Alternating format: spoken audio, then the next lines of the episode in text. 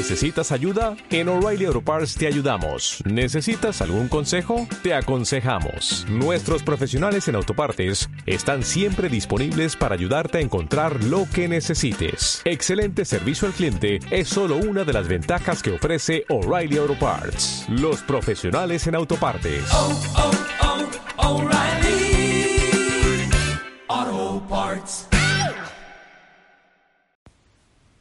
Estás escuchando el programa Belleza Realista. Aquí hablamos de belleza desde un punto de vista diferente. Entendemos la belleza como ese conjunto de acciones con las que sentirnos mejor por fuera, pero sobre todo por dentro, teniendo siempre presente que la belleza es mucho más.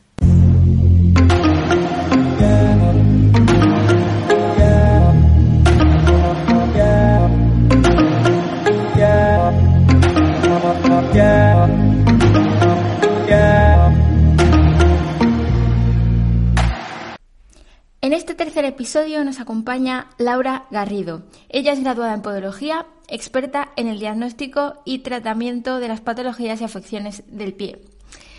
En el episodio de hoy, pues como ya se viene viendo, vamos a hablar de pies. Y es que cuando llega el invierno nos olvidamos de ellos y claro, cuando toca volver a descubrirlos en verano nos encontramos con ciertos problemas que seguramente podríamos haber evitado eh, con, una, con un correcto seguimiento.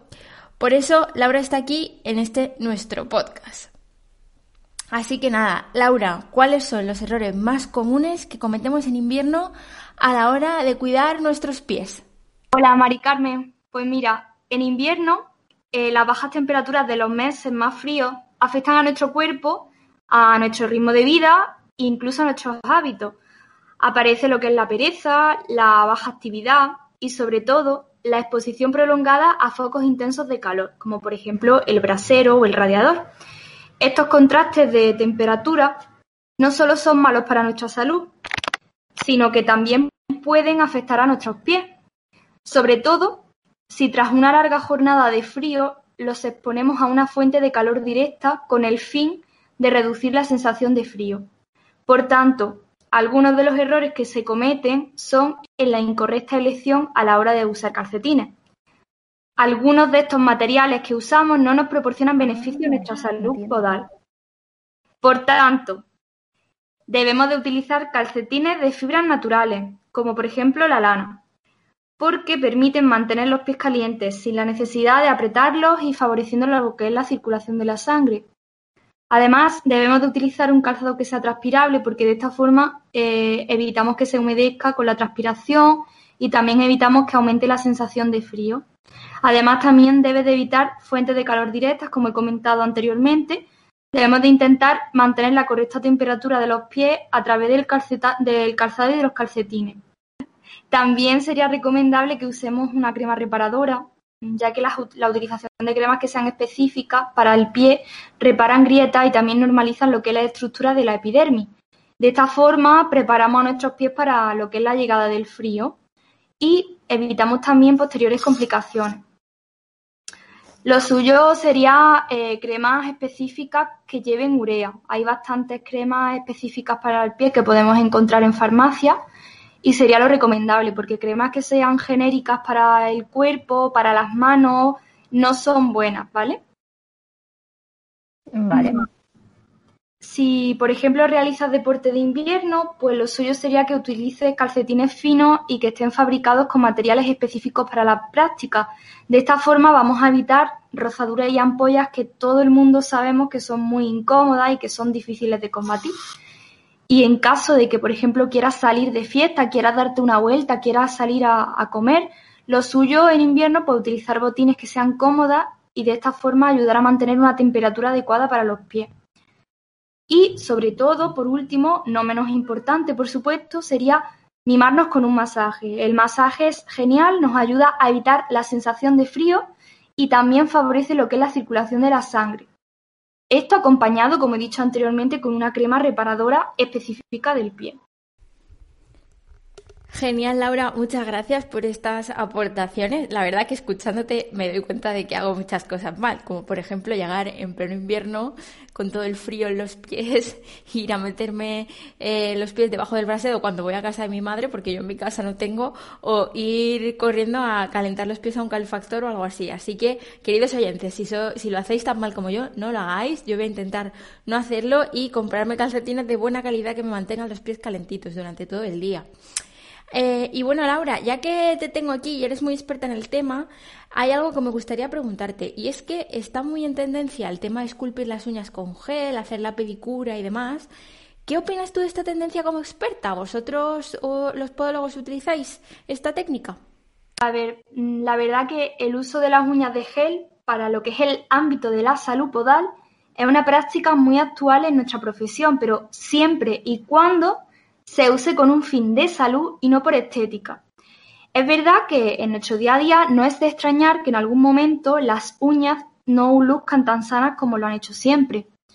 Hay una gran y variada cantidad de alteraciones y deformaciones que nos podemos encontrar en las uñas de nuestros pies, ya sea por traumatismos, por calzados demasiado apretados o algún tipo de infección.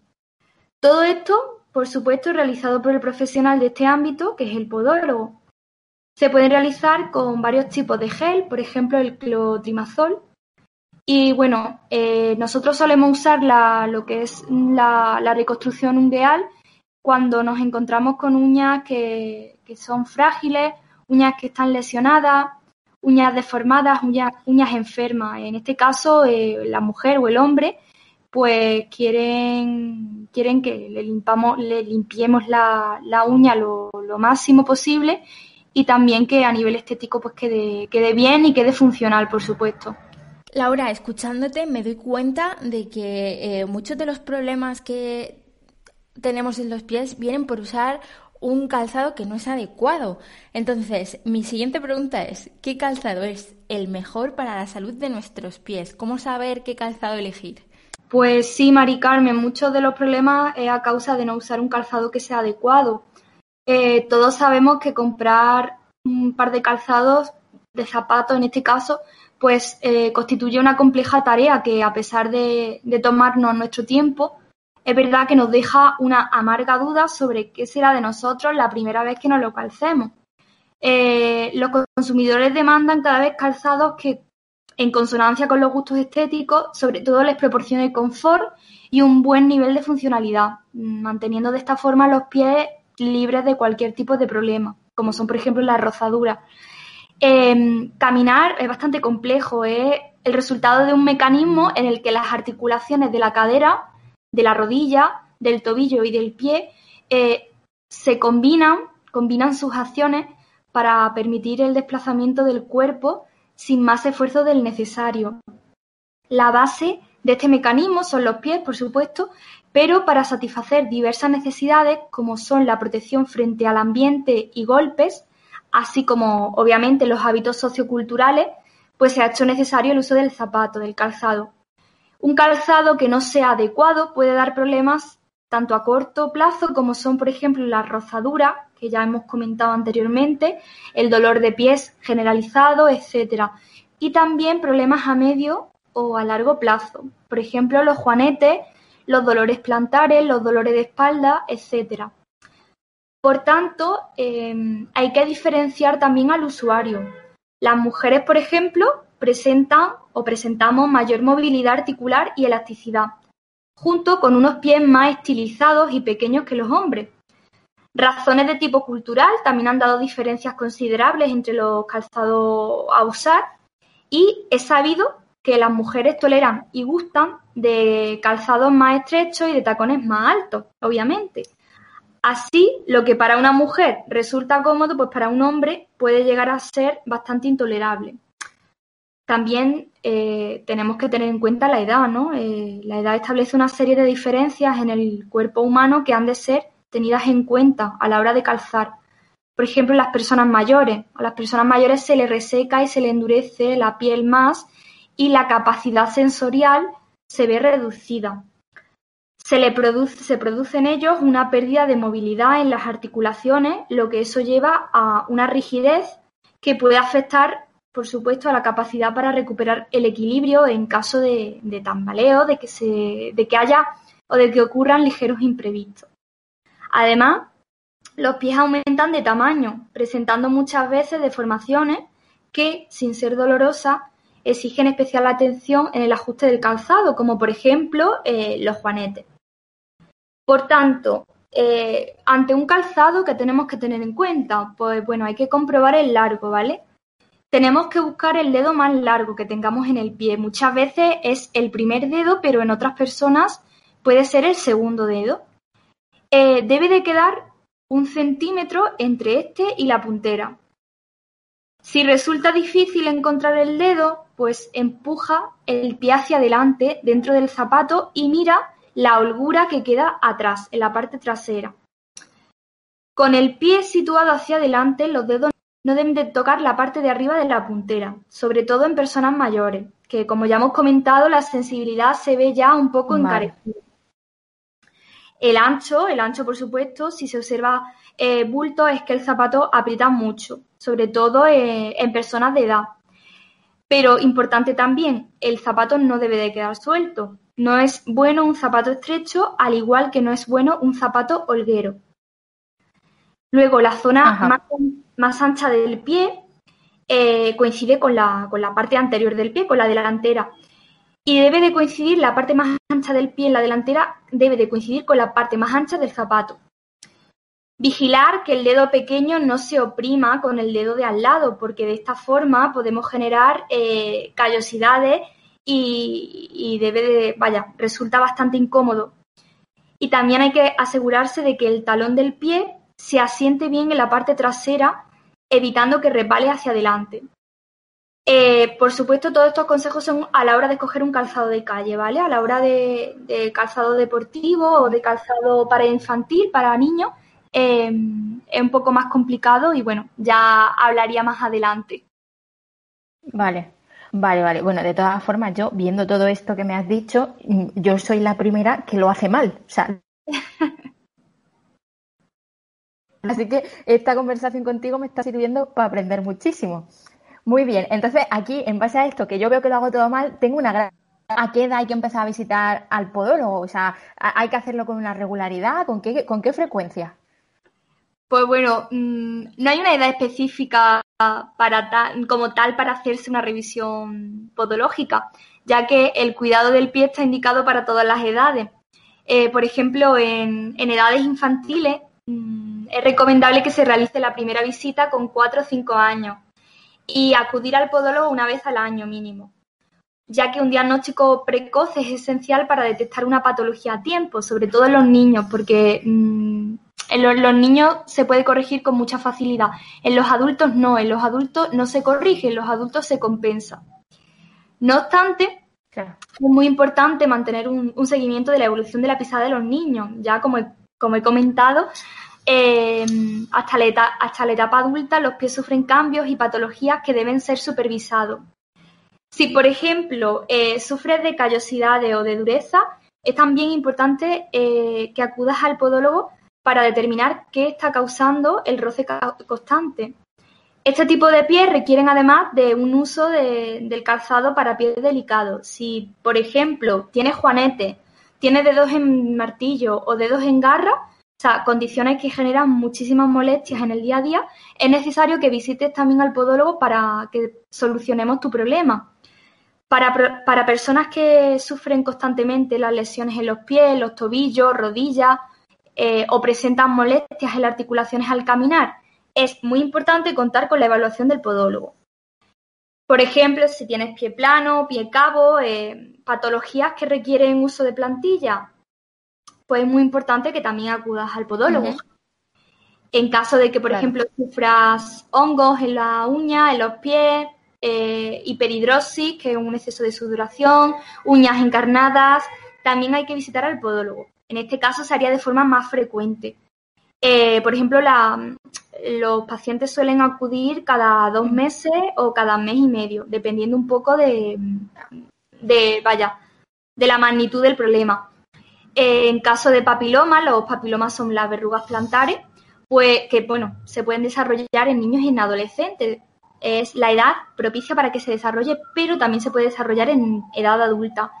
En este caso eh, hay que acudir de manera muchísimo más frecuente porque el tratamiento se realizaría de manera semanal. Los papilomas son muy contagiosos, suelen eh, cogerse en duchas, en piscinas, también cuando la persona tiene las defensas bajas. Cuando estos se dan hay que seguir una serie de medidas muy específicas y muy concretas. Si utilizas plantillas ortopédicas o calzado ortopédico, es necesario que acudas periódicamente al podólogo en las fechas que te indiquemos para la revisión de la plantilla. Y bueno, la atención médica es importante en este aspecto porque te ayudará a corregir o aliviar las molestias que genera, generadas por tu problema podológico.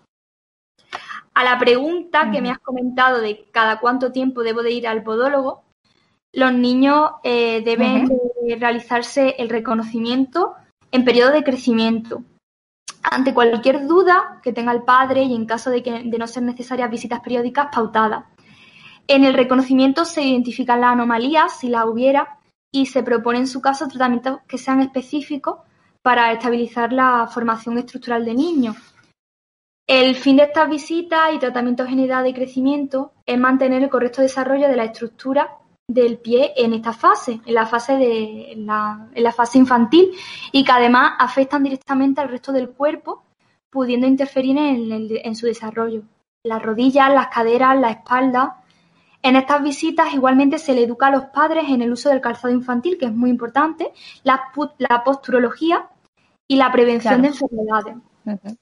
En la edad adulta, que es lo que más nos interesará a los oyentes, de manera general y en condiciones normales, siendo pacientes sanos sin ningún tipo de patología en los pies, es recomendable acudir a las revisiones podológicas una vez al año. Recordad todos que la mejor forma de evitar la lesión es la prevención. En la tercera edad, en, los pacientes mm, geriátricos, las revisiones y las visitas al podólogo han de ser más frecuentes que en los casos anteriores. Eh, ahora ya no solo estamos buscando la prevención, sino que también estamos tratando las alteraciones propias de estados sistémicos y de la edad, como por ejemplo uñas más engrosadas, durezas, infecciones por hongo, que si no las tratamos a tiempo pueden generar complicaciones a largo plazo. El paciente diabético. Bueno, voy a dar una pincelada del paciente diabético, es muy importante porque sin importar la edad, ya sabemos que la diabetes puede aparecer en cualquier edad. El paciente diabético tiene que acudir al podólogo cuando sea necesario para revisión o tratamientos puntuales si no son pie de riesgo, de pie de riesgo, perdón, y de manera periódica según necesidad si es pie en estado de riesgo. Por ejemplo, las úlceras previas, eh, pérdida de sensibilidad, durezas presentes, anomalías en la pisada. Además, las personas diabéticas deben tener un control diario de los pies, realizando una exploración de cada uno de ellos poniendo especial atención a las zonas susceptibles de sufrir daño. Y los deportistas, los deportistas, bueno, es aconsejable la consulta de valoración clínica y de estudio biomecánico, con el fin, con el objetivo de que consigamos la mayor eficacia en la, en la categoría deportiva que se practique, además de la prevención de lesiones. Los deportistas que compiten Pueden revisar sus pies y tratamientos podológicos con antelación suficiente a la competencia para tener todo a punto y no sufrir contratiempo. Bueno, Laura, yo no sé los oyentes, pero yo me estoy dando cuenta de una cosa. Hablo desde mi punto de vista personal, pero creo que aquí le va a pasar a mucha gente. Es como que tenemos muy asumido, ¿no? Que hay que ir anualmente, si todo está bien, una vez al año, pues al dentista, a que nos hagan una limpieza, a que nos miren tal. Pero, por ejemplo, en mi caso particular, yo no tengo tan asumido que haya que ir al podólogo una vez al año. Y me estoy dando cuenta, escuchándote y con todo lo que nos estás contando, que es muy, muy importante visitar al podólogo con una cierta regularidad, igual que visitamos al dentista o a cualquier otro especialista de la salud. Sí, eh, los pacientes tienen en su cabeza que las revisiones, la, la, limpieza de boca y tal se hacen una vez al año, pero no nos ponemos a pensar que los pies de igual forma y con la misma importancia que la boca también hay que revisarlo de manera anual si no tienen ningún tipo de problema. Bueno, y una pregunta que, tengo curiosidad por saber, que no sé si los que nos están escuchando también, pero a mí me produce curiosidad, Laura. ¿Qué es lo más habitual que suele encontrarte en tu consulta? ¿Cuáles son los problemas más comunes? Pues a ver, eh, sobre todo lo que más, más, más me encuentro en consulta son pacientes que vienen con la uña clavada, independientemente de, de la causa, puesto que la causa puede ser diversa. Pero lo que más nos encontramos es uñas que se clavan en la carne, uñas encarnadas, y también eh, callosidades de cualquier tipo, en cualquier parte del pie. Eso es lo que más nos encontramos. Curioso, curioso, la verdad. Bueno, y para ir terminando, Laura, mm, ¿nos podrías dar unos consejos generales? Así, en, en general, lo que creas que es más importante que tengamos que tener en cuenta.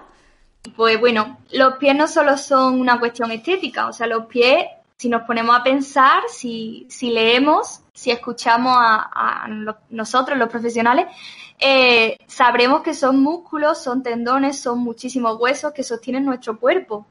Son los grandes olvidados de, de la anatomía y por tanto hay una serie de cuidados básicos que tenemos que aplicar. Eh, nos tenemos que lavar los pies diariamente con agua tibia y jabón neutro. El agua caliente no, no es bueno porque nos podemos provocar quemaduras. También tenemos que secarlos minuciosamente teniendo especial cuidado entre los dedos. Yo siempre se lo digo a mis pacientes y muchísimos de ellos mm, no lo hacen. Eh, cuando yo les digo que tienen que secarse muy bien entre los dedos, me dicen, ¿por qué? ¿Por qué? ¿Qué más da? Si eso se seca solo. Pues no, Claro. los espacios entre los dedos son zonas muy, muy oprimidas, son zonas muy estrechas, eh, en la cual se puede generar muchísima humedad y esto puede desencadenar en hongo. Entonces, eh, cuando te pongas a secarte los pies, te secas la planta, te secas el dorso, como siempre haces, pero haz hincapié también en secarte los espacios de los dedos. Luego también tenemos que mantener una buena hidratación de la piel, evitando aplicar crema entre los dedos, por la misma cuestión que he comentado anteriormente. Si nosotros aplicamos humedad, estamos Claro. favoreciendo el cultivo de hongos. Claro. Eh, también lo de, en cuanto a la hidratación del pie, ya, ya lo comenté anteriormente, lo ideal son cremas específicas para el pie.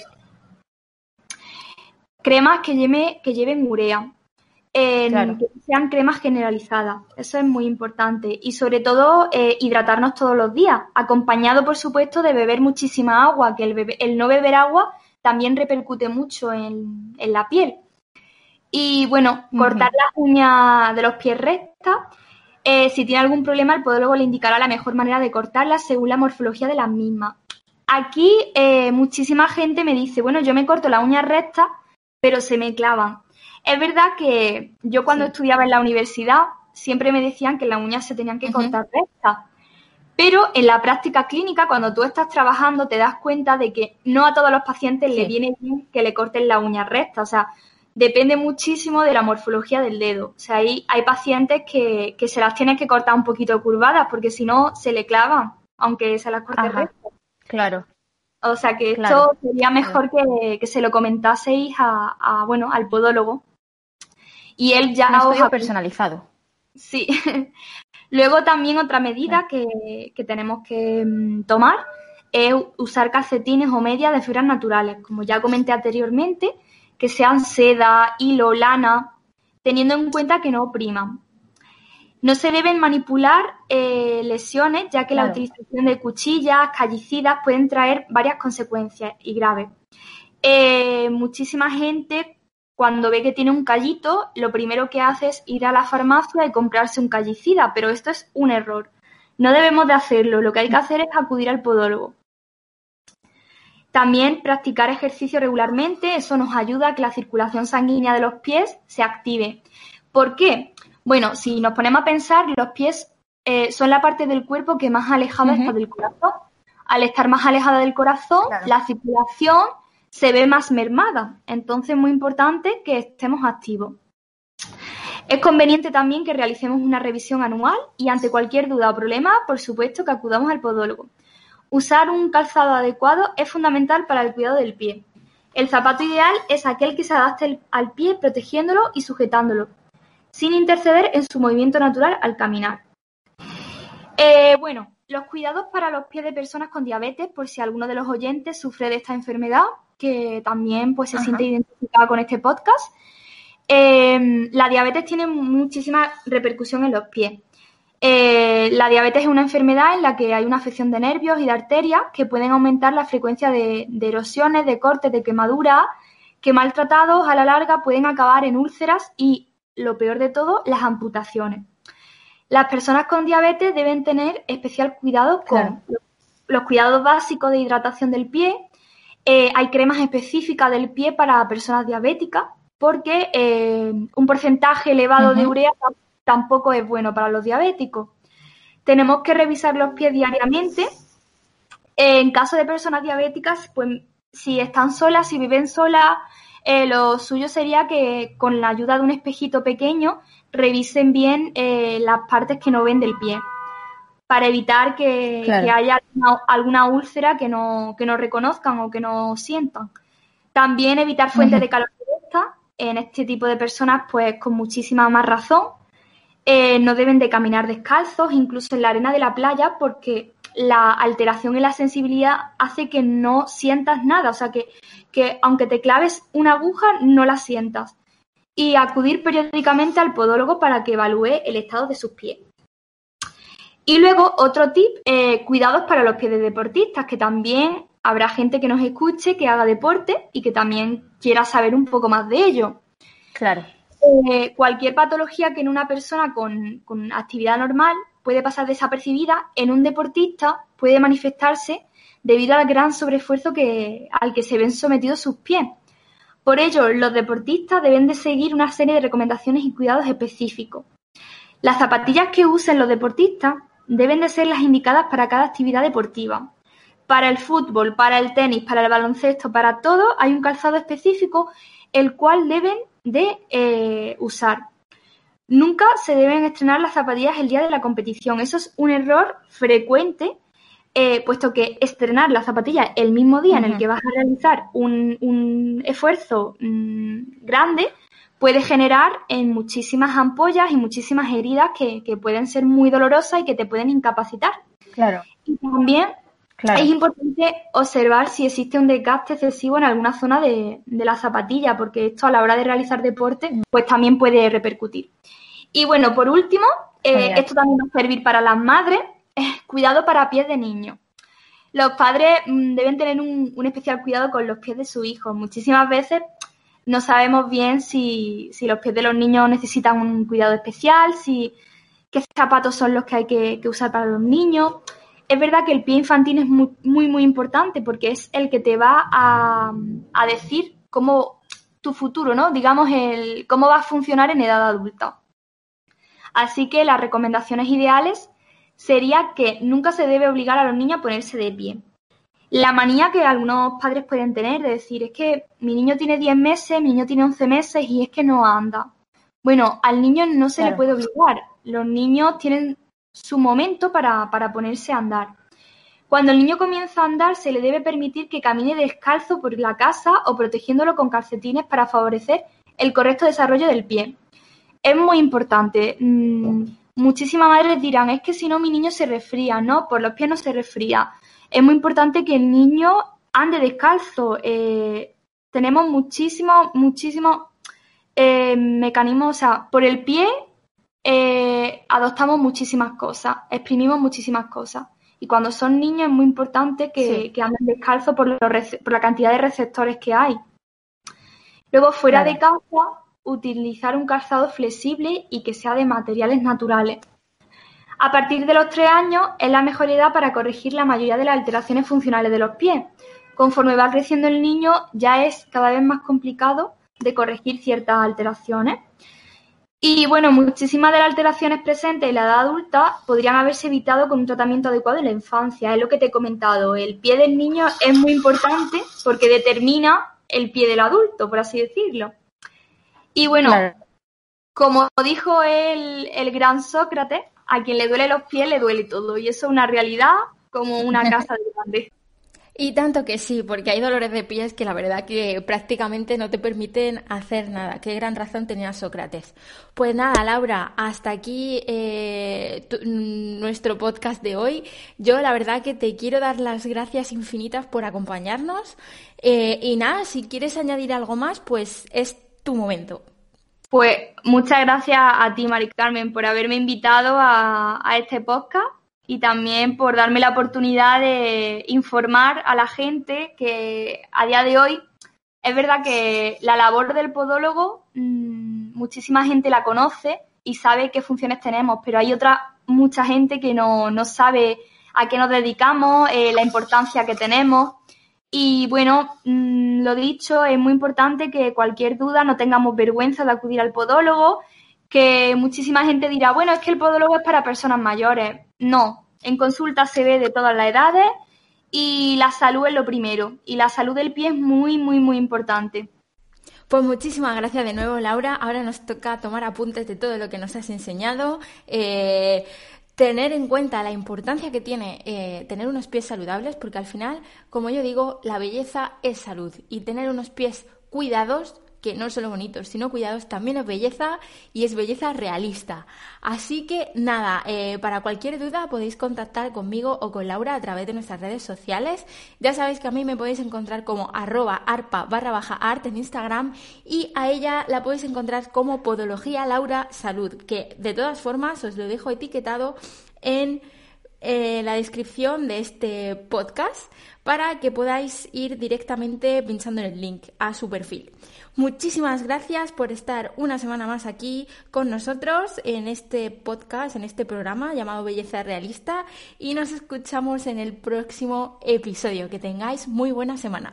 Un saludo.